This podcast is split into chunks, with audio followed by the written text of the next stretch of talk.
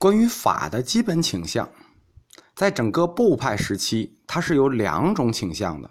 一种是以上座部长老各派，他们偏重于说有，因为他们知道在哲学观上，如果没有一个有，很多东西是站不住脚的。而大乘多数各派则偏重于说空。所以从此开始，说空道有这件事情，就成了佛教各派表达他们基本的哲学观和人生观、宗教观的一大主要论题。而且这里我们要特别提出的，我们再三强调的，佛教的有，不是等于客观物质的存在。说这个东西在这儿叫有，不是。所谓有，是恒常，是有自性。它并不等于这个有，并不等于唯物主义哲学所说的唯物论，或者唯物主义。而且恰恰是这个有，它谈存在恒常，存在绝对，反而。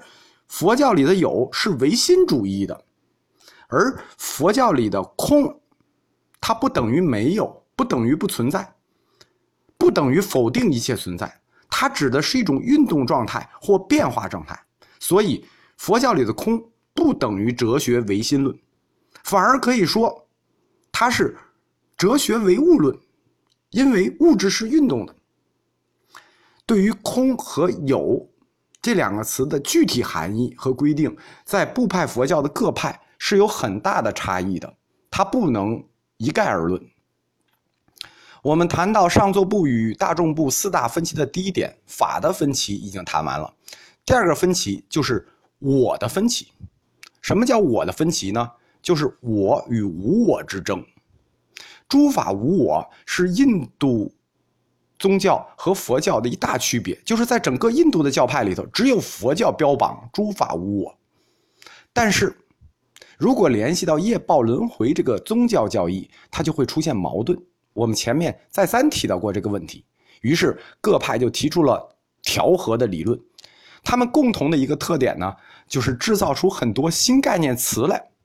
这些新概念词翻译到汉语都非常复杂，他们想曲折的肯定。还是有一个实在去承担了世间轮回和出世间修行的整体，就是这存在一个类人的主体，或者叫人我。当然了，首先就是上座都子部提出来的补特伽罗，因为首先佛教各派都承认人是五蕴和合，所以都子部提出的补特伽罗就是说，什么叫布特伽罗呢？既不是五蕴，又不能离开五蕴，在寂蕴和离蕴之间均不可说。这一说法在经文里非常的绕，非常的玄妙。其实它的目的是什么呢？目的是去遮遮掩掩对我的承认。画地部的重要学派一切有部，在理论上坚决反驳了这个有我之说。他们说，补特伽罗就是一个假名就是你起的一个概念，并不真实。但此派又自己编出了一个词，叫同随得，就是相同跟随所得，其作用其实跟我并没有本质差别。然后其中精量部针对有部提出了假名布特伽罗、圣意布特伽罗。啊，圣意就是真实的意思啊，假名就是假说的意思啊。画地部还有什么穷生死运，南传上座部有立分时，大众部有根本时。其实这所有的名词，其实都是关于我这个本性的一说。坚持无我的消极人生观，但是又积极的鼓励修道的作用，肯定业报的存在。这组矛盾越解释漏洞越大，所以各派都逐渐把自己的理论撇开对于人我的解释，而向心和识这个纯精神方面转换。因为他如果纠缠在到底谁承担业力轮回、人无我这个概念的话，越解释漏洞越大，越解释越解释不通，所以他们就开始转向了纯精神。这一转换，实际是标志着佛学内部开始酝酿出了一种新型的哲学，叫本体论哲学，就是从心识的角度去看我是谁。这就是四大分歧中的第二分歧——我的分歧。第三个分歧叫心的分歧。所谓心的分歧，后来导致大乘宗哲学的一个大分裂。关于心，就存在静与不静之争，就是心性本静还是心性不静。因为各派都遮遮掩掩地承认有一个行为的主宰者。就是都承认有一个隐藏的我来承担这一切，于是就逐步把这个遮遮掩掩的主宰者归集成了一种精神实体，以至于各派讨论心的本性问题成了一大热点。大众部的观点是：心者自性清净，客尘所染。什么意思啊？心本来很干净，只不过被灰尘污染了。这实际。就是后来禅宗六祖慧能的，就是心本净说，而上座有部认为，心具有二重性，即杂染与离染，就是它有一部分是污染的，有一部分是清净的。你修道的任务就是去掉污染，转换成清净，这实际就是后来神秀的学说。这两派关于心。是清净与不清净的争论，对此后的佛教义学产生了巨大的影响。那这就是法的分歧、我的分歧和心的分歧。上座部与大众部的第四大分歧是什么呢？是结果的分歧。所谓结果的分歧，就是我们说的灭地，就是最高理想的问题。什么是最高理想呢？就是你们修行最终要达到的目的。在部派佛教分派之后，关于佛陀本人到底是一个人还是一个神，开始了长达三百年的争论与造神运动。上座部诸位长老，因为他们都是从声闻弟子转换过来的，他们倾向于把佛陀视为历史人物。我们谈到上座部小乘有三彻底，叫做彻底的无神论、彻底的运动论、彻底的因果论。作为彻底的无神论，那佛陀肯定不可能是神，佛陀只不过是法下的一个觉悟者。